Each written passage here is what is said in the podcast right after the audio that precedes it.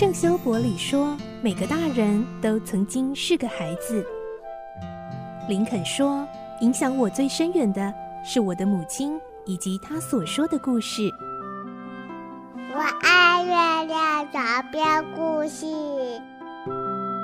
晚安，月亮床边故事。小青姐姐邀请每一位大孩子、小孩子一起听故事，不管多忙，也要和你一起听故事。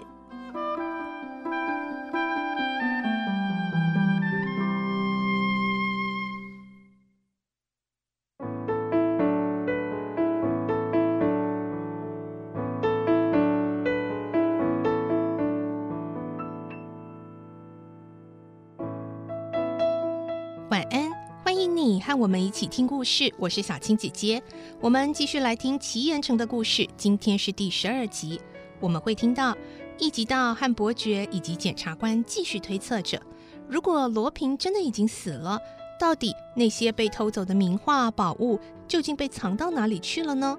为此，他们三个人来到了礼拜堂，结果竟然发现了两具遗体。来听今天的故事。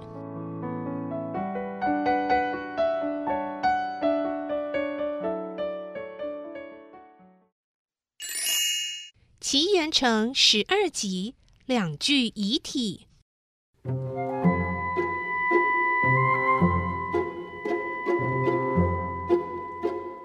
一集到越讲越兴奋，检察官和伯爵都听呆了。最后，检察官开口问：“再大的恶魔也不能死而复生，是吧，伯爵？”伯爵回答：“没错。”尤其想到他是被我侄女射死的，更有种说不出的感觉。伯爵说的极为感慨。过了片刻，一集到想到什么似的说：“伯爵先生，那家伙被丽梦小姐枪杀，既然受了重伤，为什么倒下去又能站起来？这个谜就留着以后再说吧。总之，一定是用某种方法藏到地下去的。”藏到地下，啊，哎，哪里会有这种洞穴呢？哎呀，我住在这个地方二十年了，没有发现有什么洞穴或地下室呢。金伯爵这么一提醒，检察官也说：“哎，我也命令手下彻底搜查过，也没发现你说的那种藏身处啊。那一定是搜索有漏洞。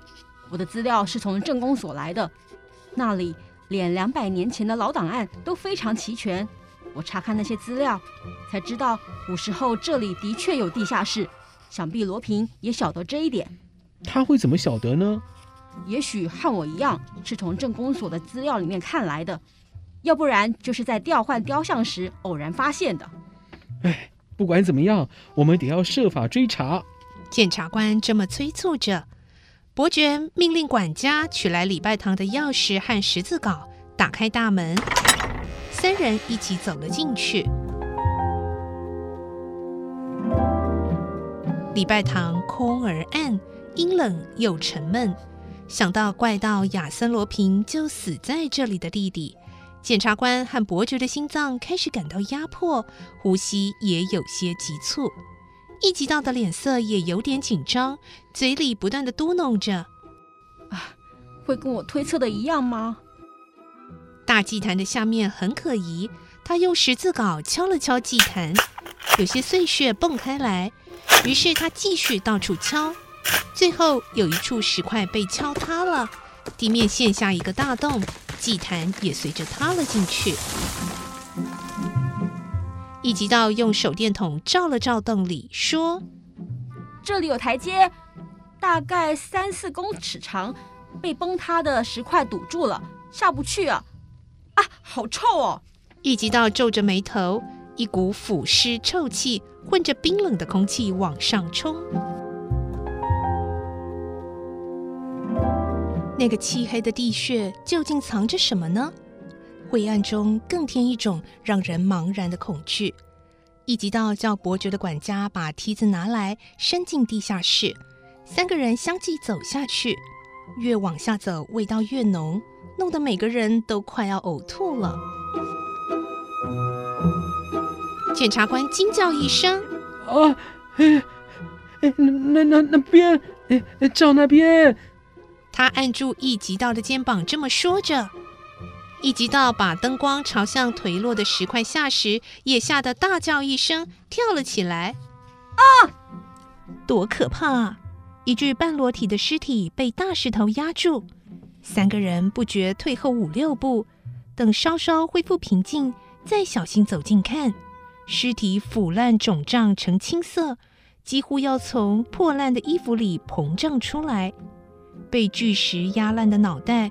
腐烂处有成群的白色蛆虫爬进爬出，伯爵和一吉道屏着呼吸，争先爬上梯子，跑到明亮的地面，才深深吸了两口气。一级道跪在草地上，捧着脑袋呕吐。哎呦，那那就是罗平的下场嘛？哎。伯爵想着，嘴里不停地吐着唾液。这时，检察官才检查过尸体，自礼拜堂从容不迫走了出来。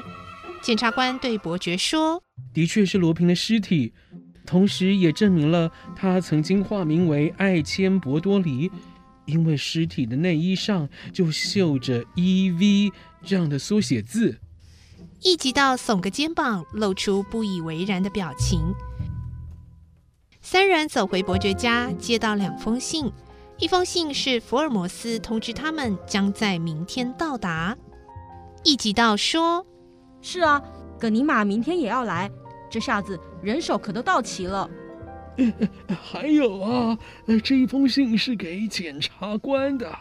检察官从伯爵手中接过信，看完以后惊骇地说：“啊，又又。”发现了一具尸体，哎，什么？谁的尸体？没写明是谁的，只知道是个少女。这是第二普搜查本部寄来的信，信里说，今天早上在海岸的岩石上，有渔夫发现了一具少女的尸体。嗯，是是丽梦吗？这因为碰撞在岩石上，面目全非了。他的右腕上有一条极细的金镯，深深扣在被水泡胀的手腕里。哦，细金镯啊！丽梦的右腕上也戴了一个细金镯。伯爵的声音里含着难以形容的悲伤。越来越难了，现在起。我们要跟那些小偷拼命了！一吉道又跨上脚踏车飞跑出去，到了第二埔就直往报社前去，借看了最近两周的报纸，在飞车到十公里外的小镇上，向镇长、牧师以及警察探听消息。听到镇上教会的钟声响过三下，又急忙赶往伯爵家所在的安布梅治村。有头绪了，形势对我们有利。他有点得意洋洋，边吹口哨边使劲地踏着车子。阵阵海风迎面吹来，车子静静地向前滑行。四月的温暖太阳明朗地照耀着，海水天空一样蓝，银色的波浪在海面闪闪发光。一吉道胸中充满了胜利的快感。安布美智村在望，他正以最大速度冲向前往伯爵家的下坡路，沿路两侧树木飞也似的向后跑去。这时候，他看到前方不远的路上横着一条绳子，他想踩刹车，但下坡路加上速度太快，脚踏车根本停不下来。砰的一声，他被绳子绊倒，整个人摔了出去，倒栽踵在地上。好一会儿，才用两手挣扎着站起来，环顾附近，他吃了一惊，原来不远处堆了一些大石块，万一撞在石堆上，命就没了。是谁的恶作剧呢？啊，好险啊！一急到全身疼痛难堪，脸颊和膝盖都擦伤流血了。他一跛一跛的去解开绳子，竟然发现。系着绳子的小树上挂着一张纸条：“第三次警告，也是最后一次警告，再不理会，等着瞧。”我得提高警觉。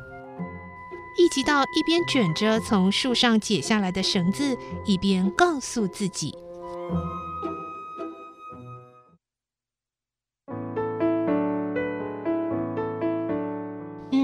在今天的故事中，他们在礼拜堂发现的两具尸体，种种迹象指向呢，应该是丽梦跟罗平。但是，真的是如此吗？一直到进一步的想要追查真相，但是好像也发现。阻挠他继续侦查的警告也越来越频繁的出现喽。这个星期奇岩城的故事我们就先听到这了，下个礼拜再继续来听。明天是我们的绘本时间，记得继续锁定收听喽。我是小青姐姐，祝你有个好梦，晚安，拜拜。